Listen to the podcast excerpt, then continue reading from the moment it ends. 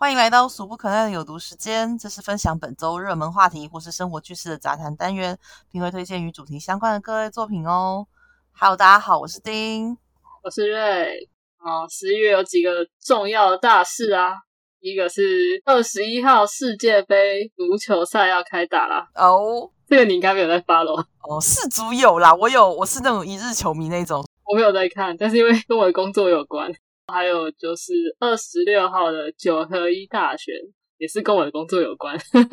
哦，你又要做网站介绍？OK OK，就是都跟你工作，也也跟我们的工作有关，好吗？我们被抓去做选务工作人员了，就是还蛮蛮蛮糟糕的。对，在一个很很忙的年底，就是很多东西要关账啊，然后很多事情在处理，结果还被抓去做选举，这真的是件很痛苦的事。对。好，但没办法，为民服务嘛。今年相对好像没有那么轰轰烈烈的感觉。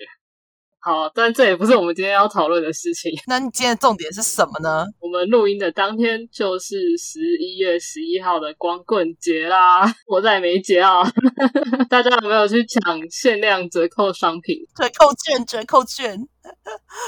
好，来讲你今年双十一买了什么？说说，等一下我被电商操控的部分好了。我一直在看那个电子阅读器，不是已经看蛮久了吗？它这次的打折有比较多一点，但我其实还是觉得有点偏贵，然后还故意传给朋友，想要让他来就是说服灭火灭火，对，反正就想要多一个过滤一下。然后就在我犹豫的期间，其实它也销售完毕了。当下想说好啊，没了就没了，过了。一两小时以后就不知道为什么哪根筋不对，就还是又再去搜了一遍。这时候就是搜到了另外一家电商，他又再更便宜了一百块。我就觉得我刚刚被那个。一下子就没了那个事情哦，有点吓到了。我这次就是马上就下订单了，顿时觉得自己好像被电商操控了，你知道吗？你中计了，明明知道好像是中计，但是就觉得不下单又不行。好哦，电梯又是我又其实也真的看了很久，所以我也不知道这到底算不算是冲动购物。可是应该有需求啊，有需求你怎么能这样说呢？对不对？对啊，但是这个东西我也一直有点犹豫，是因为它会改变我的习惯，它的。单价对我来说，我我觉得有点高。万一我没有把这个习惯做好养成的话，OK。你呢？你买了什么？你在双十一之前就一直在跟我 complain 你有购物欲这件事情。对我一定要抱怨一下，我是那种平常不会乱花钱的类型，但是我压力如果上来的话，我是无法控制的类那种。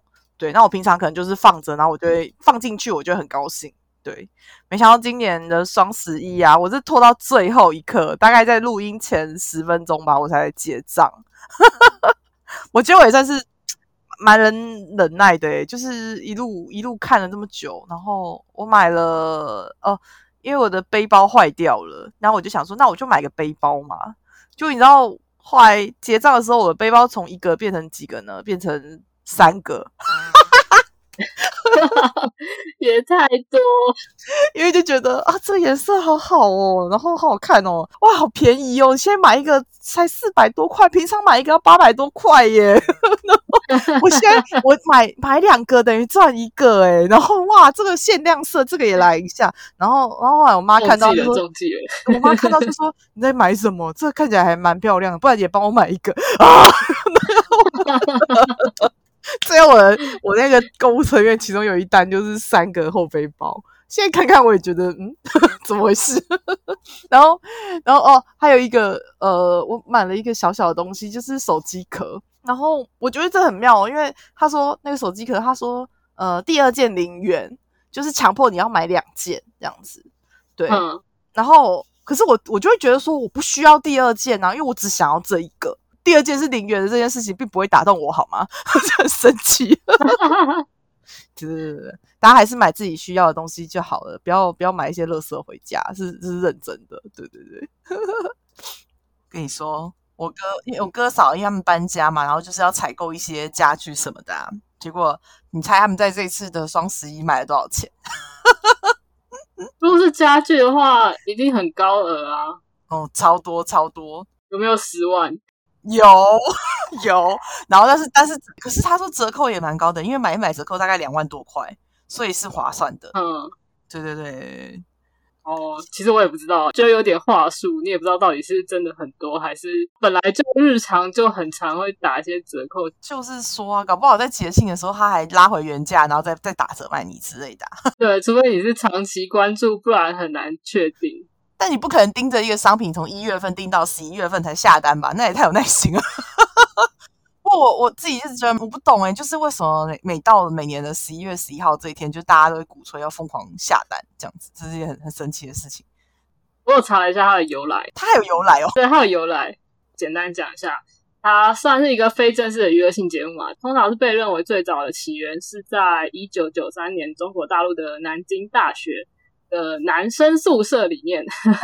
哦，就是他有一个寝室的几个室友，就是很常在宿舍里面夜谈怎么脱单这样子。等一下，你们大学生不念书，在那边想着怎么交女朋友，真的是。不过这也是人生很重要的课题啊。嗯，好啦好啦好啦，对年轻的大学男生们，反正后来就是发展到就是变成一个校园文化了。那随着这些学生又进入社会，然后再加上单身人口增长啊。嗯嗯，对，所以这个光棍节就慢慢的在，我觉得主要是在中国大陆有有延烧这个名词吧。嗯，二零零九年，大型的电商平台淘宝直接定调宣传它是双十一购物狂欢节的时候打折的这种大型活动才定调。那台湾大概也是在这个时候才比较有听到这个名词吧。我的印象是这样。嗯，我觉得一开始台湾是没有所谓的双十一这个的。我们只有周年庆，什么六月、十二月那个时候，好像真的是淘宝引进，他们那个消费金额很很夸张啊！他们就是一边买，然后一边他们那个二十四小时统计所谓的淘宝的会场，它的金额就会一直秀给大家看。就是及时反应说哦，我们现在对对卖出多少件，买了多少钱，它的金额会直接在那个会场的屏幕上面投影给大家看。我那时候看到他们在转播，我是觉得还蛮夸张的。它已经有点像他们自己电商公司的尾牙活动的感觉。没错没错，一个自己的节目这样子。对对，然后台湾后来也有跟进啊，就是几个什么像露天啊，或是什么。就像那个情人节一样啊，二月十四号就是 Valentine，但是在日本来说，他们每个月的十四号都是情人节，都有一个买东西的理由。也是每个月嗯，他们像人家二月十四号是情人节嘛，然后三月十四号是白色情人节，这个我知道，就是男生回礼的日子。但是呢，就是有商家就是把它衍生成一年十二个月的二这十四号都有一个颜色，什么黄色、绿色、蓝色的情人节。哇！它包装一个节日，然后让你在那天买东西，你不会有罪恶感。这都是行销的手法，大家都被骗了。就我觉得，像到这一两年，甚至越来越多类似像这样的节日，诶，像什么年中庆六一八，然后什么妇女节，通通都来搞。哦，没有没有，他们不会叫妇女节，他们叫女王节。对。然后我觉得这也跟那个电商平台付款方式的变化也有一些关系。我不知道大家有没有印象，就是早期的付费的时候，那个步骤其实有点多，跟现在比起来，大家可以去注意一下，就是现在付费页面基本上不会超过三页，对，有的甚至指纹摸一下钱就出去了，应该没有那么夸张吧？至少应该会有两页啊。没有，就是就是就是指纹一摸就出去了。我是没有到这么 easy 的就付出去过，但我记得早期可能会有五到六个步骤，甚至还会有那个安全说明页之类的，它会跳一整页的讯息让你看。以前大部分也都是在商家付款嘛，现在信用卡付费的模式也越来越普遍。尤其现在还又增加 mobile 付款、移动付款，我说的啊，摸一下钱就出去的那一种，很可怕，大家千万不要，大家千万不要像我一样，太可怕了。手机付款比那个信用卡付款还要更无感一点。嗯，那是很可怕的事情，就是你当你在失心疯的时候，千万不要用手机付款做任何事情。数字的五千少掉一千，我会觉得那是少一个一。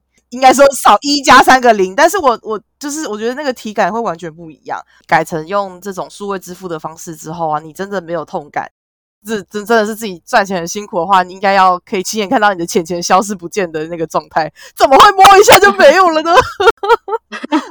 对对对，就是 非常困扰我的一件事，因为不知不觉就会花超过这样。嗯，然后我看到有一个资料是说。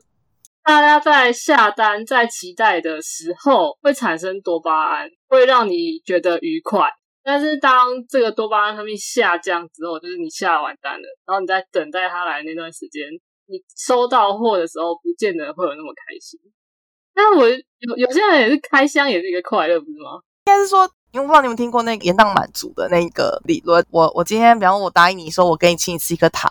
但是，但是你如果忍耐着，你这边乖乖的话，就是先忍着不动，然后我离开三十分钟，然后回来的话，你的糖果会变成两颗。那一篇是叫不要急着吃棉花糖，他在谈延宕满足，对对对。然后我一直觉得逛街买东西那个是立即满足，我马上就可以拿到手。但是呢，我如果是网购，我那个是延宕满足，我就会开始。每天在那边期待啊，我就会想说，哇，什么时候要寄来了？然后我要就是，比方我要收集好几箱，我要一起打开，我要拍照啊。然后每天都在追那个物流车，有没有看什么时候送到我们家的超商啊？我们家附近的什么店，我去拿货啊？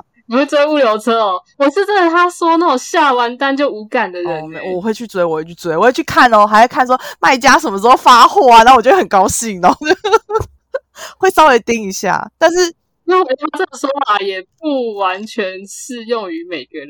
对啦，我只是说解释，说那个是一个快乐累积的一个阶段。你在挑的时候，你就已经很快乐了；然后你在等待的时候，他又给你加倍的快乐，因为你知道你延宕满足，你之后会更快乐。这样，这是一个很奇怪的事情。好。我查到了几个促进多巴胺的方法。如果你要想要减少消费的话，我们是可以用替代的方法去让你产生多巴胺。生理方面的第一个就是多运动、多吃蛋白质、多吃益生菌，然后晒太阳、睡眠充足、听音乐、冥想，还有少吃垃圾食物。基本上就是一个超级规律的生活，超级健康的生活。听起来好像是要减重还是要健身人的生活？哎，怎么会这样？好健康，难怪我这么一直爱购物，因为我非常的不健康，生活太不健康。那还有像多巴胺的奖励回路这个机制，也有人说可以有意识的去促进这个多巴胺产生。就比如说你设定一些目标，但是把这些目标又再切小块化，就是比较容易去达成，你就会建立一点自信心。那这也是产生一些多巴胺的效果。我刚好之前也有看一本书，叫做《今天就把明天的事搞定》，他没有特别去提多巴胺这件事情，但是我觉得看起来他的方法论是一样的。对，给大家参考，看这个书，然后去参考他的方法去执行。嗯，不要再用购物的方式来促进多巴胺了，我们可以用更健康、更省钱的方式。就是你如果是冲动购物，很容易又会后悔。是短暂的，真的真的。而且其实现在人普遍都有，我觉得那叫是什么？我们对于快乐或是满足，我们很容易就消退了，跟所谓的阈值有关。快乐阈的阈值，比方说，呃，以前逢年过节才可以吃到一只鸡。或是一一整只鸡，现在我平常没事，我就可以去买一整只鸡来吃，而且是非常容易取得的，对啊，所以，我们对于那个满足已经有点太饱和了，所以偶尔偶尔啦，就是说可以稍微，比方说你去静坐啊，或者是你把，他不是在鼓吹说要断舍离或是什么嘛，我觉得就有一点这种。这种概念在里面呢，就说你其实生活呃不需要这么多额外的物质的东西，已经有点太超过了。你处于处在那个满足的环境当中，会导致你对快快乐的感受，你的控制度会下降。就那个阈值，你会必须要不停的冲高，不停的冲高，你才能够得到同等的快乐。这样，我对段哲里的理解跟你有点不一样。哦，真的吗？他不是说过多的东西吗？要让生活再更简单一些。我觉得他会提倡有一部分是。不了解自己真正的需求，好像买很多东西来满足这些不需要的东西，反而又会再造成你的困扰嘛。但是你真正匮乏的地方却没有被满足到，好好审视你的内心，你真正需要的东西，呃，自然不需要再那么多额外物质这样。啊，讲一个最有最有效的方法，嘿，把电脑关了，什么都不要看，还有手机啊，你还有手机啊，直接直接不要接收广告讯息。不是，我跟你说，你你在看那个淘宝的时候看一看啊，然后你退出来，对不对？然后马上那个脸书马上就出现淘宝的广告，搞屁呀，很 生气。我不得不说，其实还是还是有点效果，因为我自己执行了一年啦。我有一段时间就是会一直看到广告，然后就会一直想要买东西，不要漫无目的的去逛。哦，基本上就是觉得有不够的时候才去看一下。好，其实我觉得你知道特定的哪一天会有很多折扣，这件事情也不算是一个坏事啊。是你真的有需要的话，你可以延迟到那一天再去购买，延宕满足。我觉得以前会比较不容易确定，说我这个商品到底要等到什么时候才会特价。对对，现在就是很明确的这一天，大概有八九成几率可以等到它特价。如果你不是急于需要的话，我觉得就可以等。但是就是不要被其他你不需要的东西的折扣给受影响了。没错，没错。像这次的零元手机壳事件，我就觉得我处理的很好。但是你的背包没有处理好啊？对我还是包色了，不好意思啊。好了，我会继续努力学习。OK，好，我们今天分享就到这里了。那你有什么问题想要问吗？问问看大家最后悔的消费经验是什么？好了，我需要同温层来讨拍一下。那如果你喜欢我们的节目，记得追踪、按赞、给五星，然后到粉丝专业给我们留言，回答我们的问题，跟我们分享一下哦。好，大家拜拜，拜拜，赶快去结账。